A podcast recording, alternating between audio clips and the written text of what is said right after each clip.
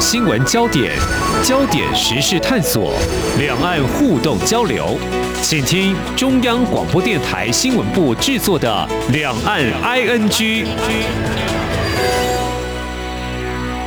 听众朋友，你好，我是黄丽杰，欢迎收听两岸 ING。我们三十分钟一起掌握新闻时事焦点。我们在今天要谈的是财经聚焦中国大陆这几年经济成长，其实早就进入低速的新常态哦。我们也知道，在既有进行产业结构转型的问题上呢，嗯，加上二零一八年以来的美中贸易战，紧跟着还有这个疫情哦。那么，对于习近平主政过去十年，他强调产业创新，还有科技。及建国形成哪些挑战呢？那么十六号起召开为期一周的中共二十大呢？总书记习近平他发表总结过去五到十年有不少的政策做法，当然也提出未来的一些方针哦。那么改革开放后的中国大陆致力经济发展，应该是没有意外，他会接下第三任，骑着习近平在呃中共所谓党领导一切的一个体制之下，会如何掌舵呢？我们在今天邀请中华经济研究院第一研究所所长刘梦俊来观察探讨，非常欢迎刘所长，你好。呃，主持人，各位听众，大家好。嗯，所长也关注了有关这个中共二十大的政治报告哦，在经济的面向，这份报告当中是提到要全面建成社会主义现代化的强国。那么他有谈到一些步骤，像第一步，我们近的来看，就是二零二零年到二零三五年，中国大陆要基本实现社会主义现代化，当中就有提到高品质发展是全面建设社会主义现代化国家的首要任务。更进一步来看，就说他们有一些关键核心技术，报告当中是说实现了突破。那么战略性新兴产业发展会壮大啦，提到像探月探火啦、深海深地探测啦，哈，还有超级电脑、卫星导航等等，还有核电技术、大飞机制造，这些都是包括生物医疗，也都取得所谓重大成果，进入到创新型的。国家的行列，那么就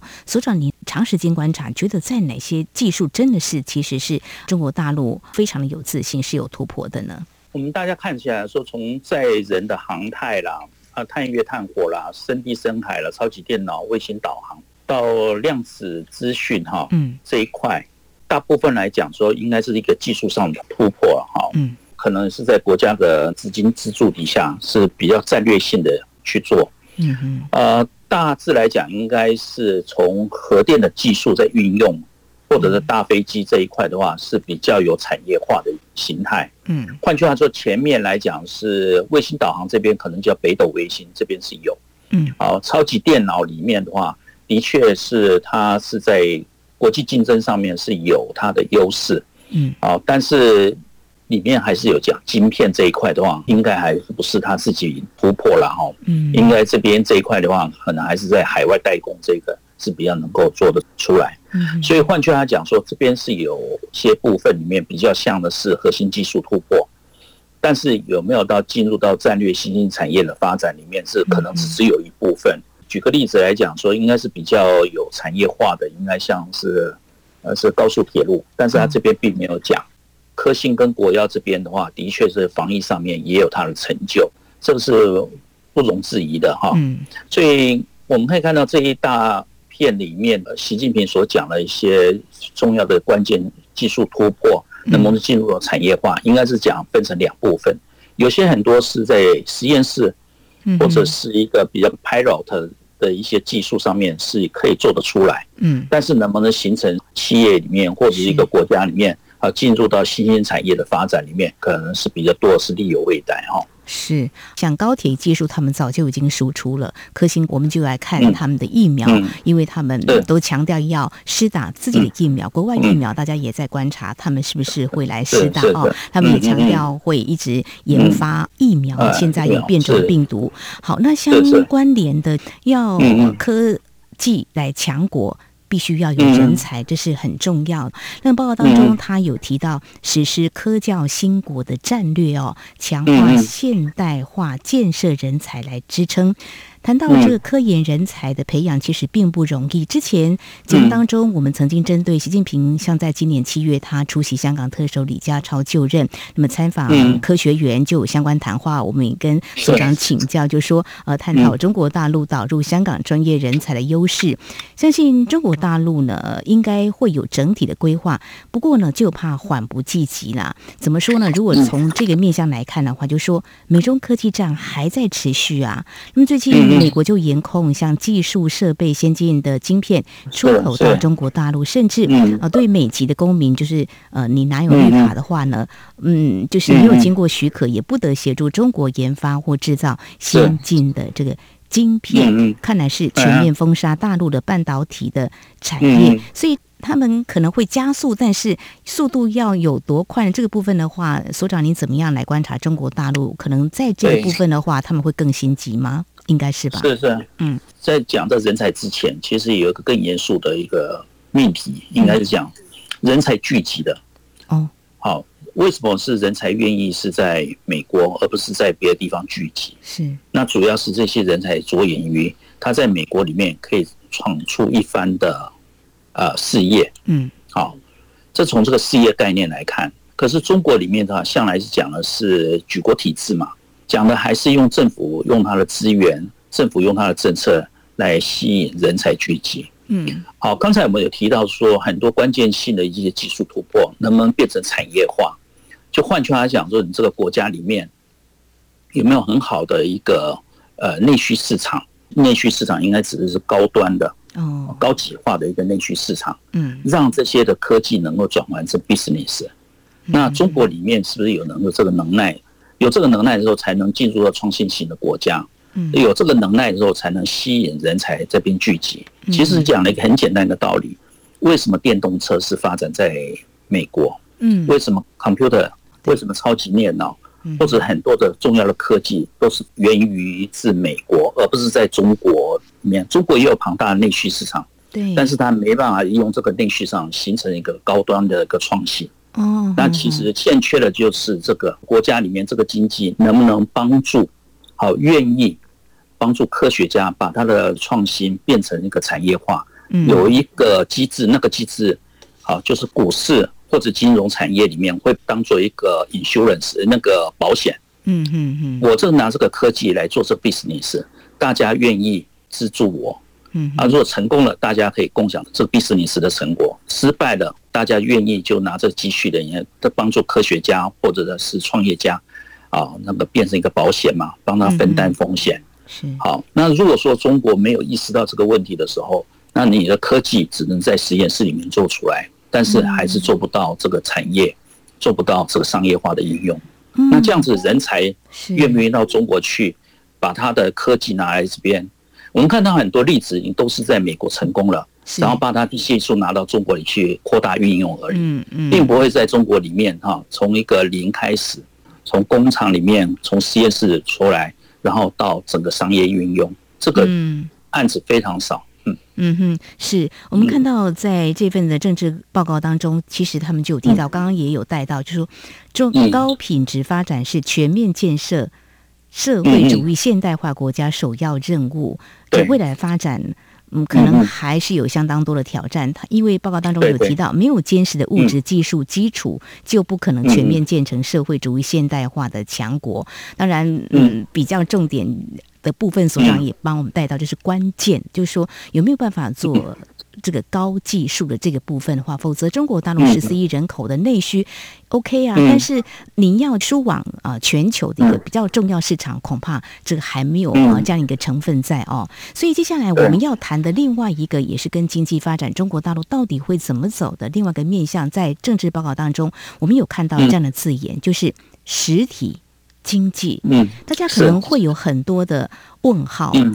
它到底谈的是什么？什么叫实体经济？当然，我们现在比如说网购很发达，那实体店去买就虚实整合。那实体经济，它在这个时间点特别去提到这样的字眼，不晓得所长您会怎么样来解读？中国大陆未来他们的经济难道会有一些微调，在一些发展产业面哦，会有一些转变吗？或者说重点放在哪里？我觉得重点可能概念上的话，应该是跟那个习近平他对于价值的认定啊。价值。那我们知道说是社会主义也好，或马克思主义也好，嗯，他所承认的价值叫做劳动价值嘛。嗯，好，嗯嗯，你这个产品里面是花了多少劳动力，价格的定定应该是说跟这个做一个对等一个情况。好，那换句话来讲说，他可能对于用资本累积财富、用资本来创造价值这一块，或者是用资本来形成垄断这一块，啊，他比较不赞成。换句话来讲说，刚才主持人讲说是有关于那网购啊等等，这个里面的话会有两个问题啦，就是习近平这十九大这个任期他推动的共同富裕嘛，是好，它里面讲了就是反垄断，好。防止资本无序扩张，那你可以看到一个现象是房地产靠房地产来赚钱，用房地产来炒作，就是他不赞成。他比较赞成的是还是讲制造业，好，尤其制造业变成新型的工业这个制造业啊，所以它里面有讲到制造强国、品质强国、航太强国等等，好，当然后面也有讲网络强国、数位强国，不过现在比较偏向于科技了，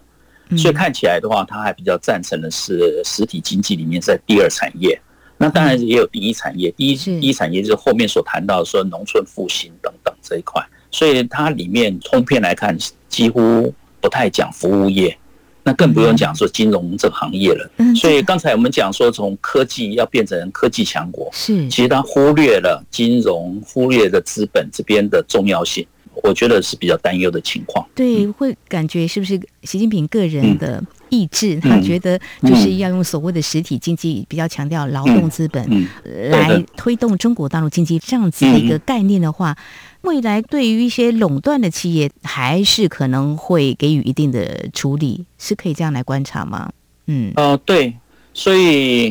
譬如说那个房子的，他是讲说一个一般的生活上面，老百姓的生活上面是有三座大山嘛。一个是教育嘛，啊，那第二个的话就是医疗嘛，对，啊，这个医疗又跟老年化有情况，然后第三个的话就住房嘛，这三块，嗯，啊，所以他的观念当中的话是可能跟他过去的经历，好，他因为有上山下乡，他被放在陕西嘛，嗯，啊，他就跟穷苦的农村啊生活在一起，啊，他比较能够体会中下阶层里面的生活上痛苦。嗯，所以他的意识上面的话，觉得有更多的价值，更多的利润应该是分给这一个穷人这样子。哦，所以换句话来讲说，因为他是有经过自己劳动，嗯。啊，所以体会了其实劳动应该得到更多的一个财富，而不是靠那些资本家经过炒作市场上面的一个呃当网红或者当一个虚拟经济里面所赚到的钱这样子。嗯，所以他的共同富裕的精神是来自于这样子。那既然是来自于要体现这个的话，认为都更多的价值应该放在实体经济。哦，那如果说跟这个相关里面的话，当然是像国有企业嘛，很多是布局在实体经济上面。嗯，好，所以呢，公有制这一块是要提倡的，但非公有制这一块他也会看重，但是可能在引导上面更多是在实体经济上面发挥。是，所以实体经济，我个人粗浅的看法就是说，会不会跟中国大陆在前几年他们所喊出“中国制造二零二五”，你要制造要有实力的话，这个还是很重要的一块，也可以这样子来观察。对，然后这一块可能除了是跟习近平他自己本身的一个过去的经历或者经验上有关联，另外一个能够倒过来面临的美中贸易战嘛。是，呃，贸易战的话是对于中国人而言的话，就是管控一些了。很重要的一些科技技术，嗯嗯嗯，所以它实体经济上面的发挥跟着力也会有对应到那个外部的一些的技术封锁，嗯啊，所以也会跟它的国家安全战略是有关。那金融这一块当然是有关系，是呃，但是虚拟经济或者是服务业，它是跟内需相关的，而不是跟呃外部的经济上面，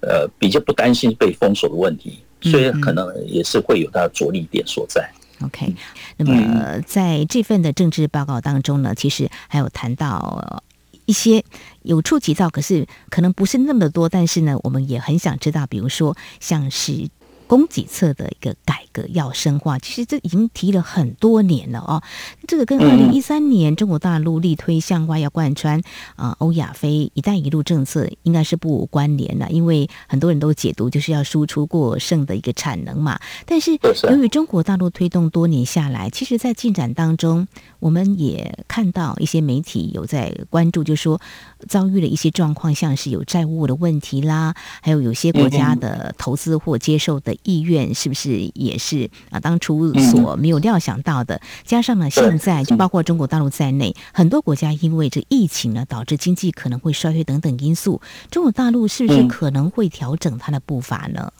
主持人注意到这些问题是相当重要，嗯，呃可以讲说是习近平主政以来啊，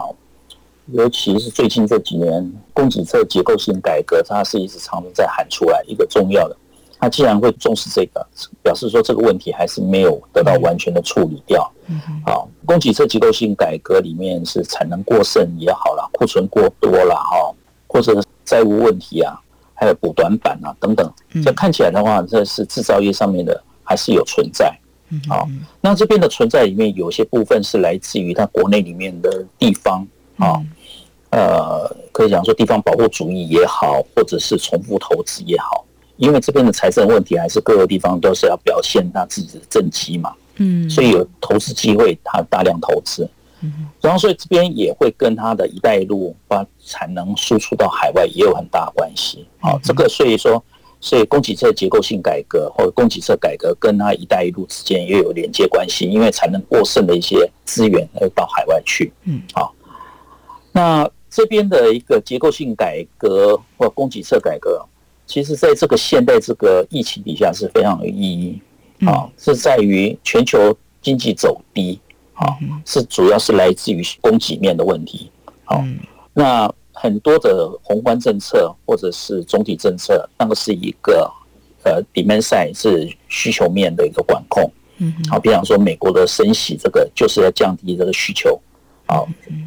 那一起来解决就是属于通货膨胀嘛。是。那中国大陆里面是要解决它的供给面的问题，刚好是对应的是这边现在整个全球里面供给是物流的问题也好，或者是存货过剩的一些问题。嗯，所以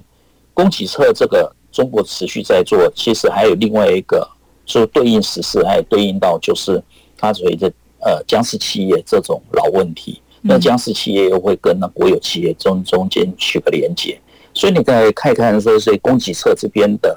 或者是公有制这边的一个改革是不断的在提出来，但是他这边有提到说，那个资源分配是要让市场来决定，啊，决定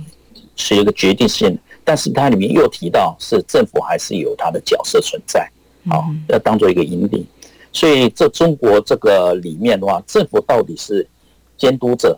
裁判？还是参与到竞争者，这个是永远离不清。那这供给侧的问题是依然是存在，这是一个。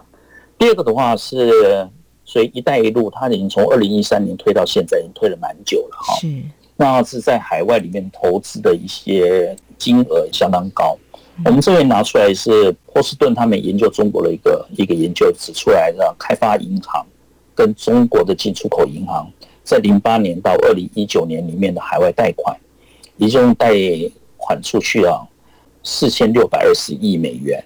那个时间是世界银行贷款出去是四千六百七十亿美元，其实都差不多。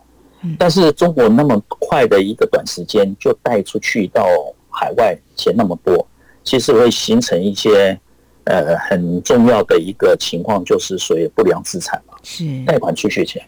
而且就是发展中国家里面跟中国借钱来做经济开发。嗯，固然是造成中国的基础建设输出里面很大的一个商机所在。嗯，但是埋下了一个伏笔，就是现在是美元在升息，高速的那个攀升。嗯，这些发展中国家或者是穷的国家是拿什么钱来还美元债？嗯，所以这边的话是问题所在。所以现在的话，中国的一带一路，它虽然没有讲是缩小规模，但是我们预期得到。这种过去来所推动的一点零版，一定会转向至二点零版呐。换句话讲，说是一带一路是既然是习近平的政绩，这个绝对不会拿掉。但是他在改变模式，改变有几个可能是，譬如说改变了叫数位丝绸之路，啊，用数位科技里面推动到海外去，因为刚好是跟华为或者是他们自己本身在数位的产品上面是比较有优势。嗯，第二个的话是跟疫苗相关的，所以公共卫生或者健康的丝绸之路，嗯啊，这也有可能。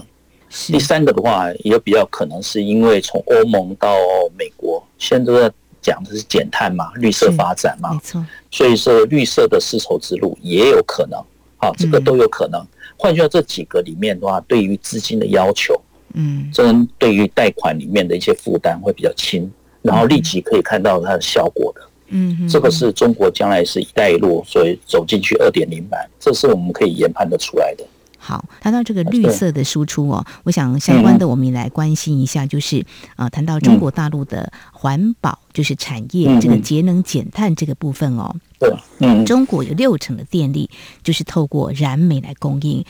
大家应该还记得节目当中，我们也曾经探讨过，去年中国经历将近十年来最严重的。一次停电，当然原因，嗯，我也想简单带一下，就是可能政府官员因应国家七轮目标，大量限制国内煤炭的一个产量，因为呃，习近平在二零二零年就对外承诺了，会在二零三零年中国大陆达到碳排量高峰，同时在二零六零年实现这个碳中和哦。好，这个政策其实影响还蛮大的哦。但是今年呢，今年倒是呢有一个现象，大家就可以看，就是说呃。今年夏天，大概超过有八十座的中国大陆城市就发布了高温警报。这么的热，我们听众朋友都跟我反映说快受不了。在上海呢，他也快受不了了哦。那其实媒体有一些报道，就是在某些啊、呃、省市里头，一些产业就受到影响，因为有限制供电。但是那个燃煤呢，可能还是没有办法减下来这个啊、呃，目前占六成的电力供应哦。但但这样看起来，就是说。呃，可能减碳的目标再高举了，但是推动环保减碳是不是因为限电可能会有趋缓？目前看起来，您的观察呢？我觉得是现在看得出来，应该研判了讲说，它发电的模式会多元化嘛，燃煤、燃气这边要下降，那刚好是这，因为乌俄战争现在是从俄罗斯那边进口了不少便宜的能源了哈。但是毕竟来长期而言的话，它还是要降低 CO2 排放，这碳的排放。是。那水力发电啊，这是可能的一个走法。那个三峡大坝这边的水力发电，或者是像贵州啦，或者是其他比较西南那边啊，比较高山有雪水的一个些地方，用水力发电里面是还是有它的优势了哈。嗯。啊，另外一块的话，可能是可以讲说是中国是在核电方面。它还是会持续在推动啊，风力发电，它是在呃那个西北啊那边的一个风场那边啊，还有再加上阳光的照射比较耀眼的地方，这些都是它的呃属于绿色发电的模式。所以可以研判来讲，说是中国的个发电里面多元化啊，再结合它的智慧电网，这是它的一个会推动。至于限电的原因，是去年是有的是叫做煤的价格跟电的价格发生矛盾了。哦，因为我们这个煤的价格是市场价格，嗯嗯，啊，电的价格是行政制定的嘛。是。那去年的话是煤的价格一直在攀升，尤其中国跟澳大利亚、澳洲，嗯，有起了一些外交上面一些冲突，不愿意再进口澳洲煤，所以整个来讲，煤的价格高涨了不少。所以那些电厂的话，越发电越越赔钱，所以他干脆就算了，电力短缺嘛。那今年是主要是水的问题啊，啊，有点干旱啊，太热，所以这边的话也会有冲突。有些这边的限电倒不全然是因为环保的一些一个情况，而是是天然的哈气候的问题。像今年，去年是到下半年的时候，在要赶业绩，要 CO2 排放要管控。所以这边也会有它的问题所在，嗯嗯，所以这种所谓的矛盾的情况的话，因为我觉得研判应该随着他们的行政经验丰富之后，会慢慢缓解。嗯嗯，但是的确发电的模式多元化应该是是重点是所在。OK，好，非常谢谢所长。这个发电模式的多元化呢，当然有些还是会面临一些挑战，比如说谈到这个气候的多变，全球暖化就是一个难以去跟老天对抗。但是呢，接下来最后要谈的是可以由人来决定，就是防疫的政策应该怎么做。这也是比较务实的，很多人都在问，包括媒体也是高度关注哦。那么就在中共二十大召开前几天呢，在北京的四通桥，就有人很勇敢的拉起这个。横幅啊，就写说不要核酸，要吃饭。其实就道出了应该是老百姓的心声吧。好，这防疫动态清零会不会持续呢？大家都在问。过几天，也许是不是会有答案？有人说，中共二十大就是一个非常好的观察点。那重点就啊、呃、来看这些数据啊，在今年中国大陆所公布的第一季的 GDP 已经萎缩了啊。如果疫情持续的话，动态清零如果继续的话，是不是它的冲击杀伤力很显然的？今年经济成长率不好看，可能影响到明年后年都有可能冲击到全球的经济。嗯，嗯，就是防疫政策的确会造成很大的一些影响。很显然是今年是不太可能达到经济增长五点五的目标了嘛。嗯啊，所以前几次的中央政治局的会议里面，他也不太强调是五点五的一定要达到目标，这个是过去来讲是非常少有的一个现象，就淡化五点五政策目标的重要性。反过来就是他强调的是我们现在是要高品质成长，就换句话讲说，我 GDP 的成长率是走低，那是量的走低，没关系，我现在是经济发展是走高品质嘛，这是一个比较有趣的一些论述了哈，解套的模式哈。那另外一个的话，就是这个清零防疫的确啦，早期的时候可能着眼是公共卫生嘛，一下怕人啊的身体，呃，尤其是老年人啊，或者是身体比较差的，在这疫情冲击之下的话，可能会受不了啊。嗯啊，那尤其是在武汉那时候爆发这个 COVID-19 刚刚爆发的时候，你可以看到那么多人因为这个病过世。是，里面也有部分的原因是，当时疫苗没有施打的够。那现在既然是疫苗施打的情况，好像十亿人以上已经打过两剂了嘛？到底是因为担心疫苗的防护力不够，嗯，还是觉得是想说他要等到别的时机再开放啊？因为全世界各个国家几乎都开放，愿意去接受这个疫情的冲击啊，但是用靠疫苗。还有医药，所以这边可以挺得过去，所以逐渐的是经济要恢复常态。但是看起来是这一次的二十大的公报也好，或者是习近平他口头报告，嗯，他对于清零防疫这个还是有他一定的坚持嘛。好，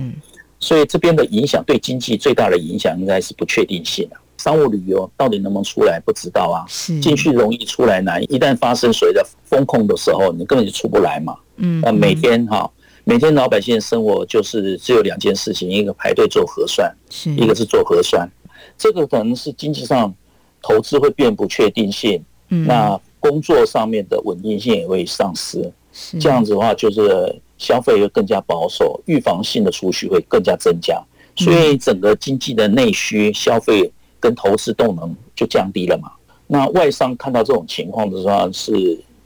会不会调整布局？可能会去进去投资，嗯、我觉得他就相对犹豫很多啦，是这样子。是，甚至连那些入资企业里面，他可能把那部分的产线呢、啊，对，是放在那个东协嘛，嗯，啊，东南亚，嗯、因为随着 RCEP 啊 CEP 的经济整合里面的零关税，嗯，它反而可以从海外生产来满足它内需的需求。其实我们所面对的整个全球就会有一个很大问题。嗯，第一个是第一大经济体是美国，美国里面是在打通膨嘛，嗯哼，所以利率还有那个美元就不断的在上升，对于它的需求面的话是有紧缩的一些面向，所以我们不太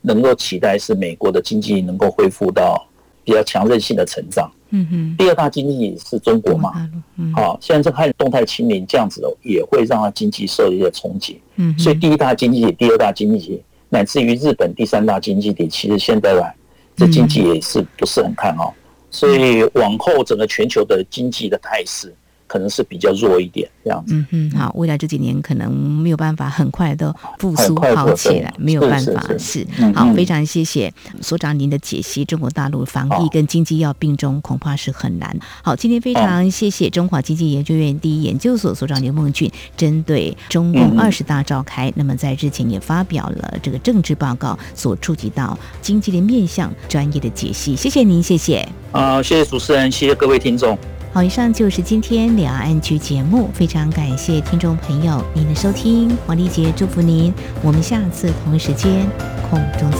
会。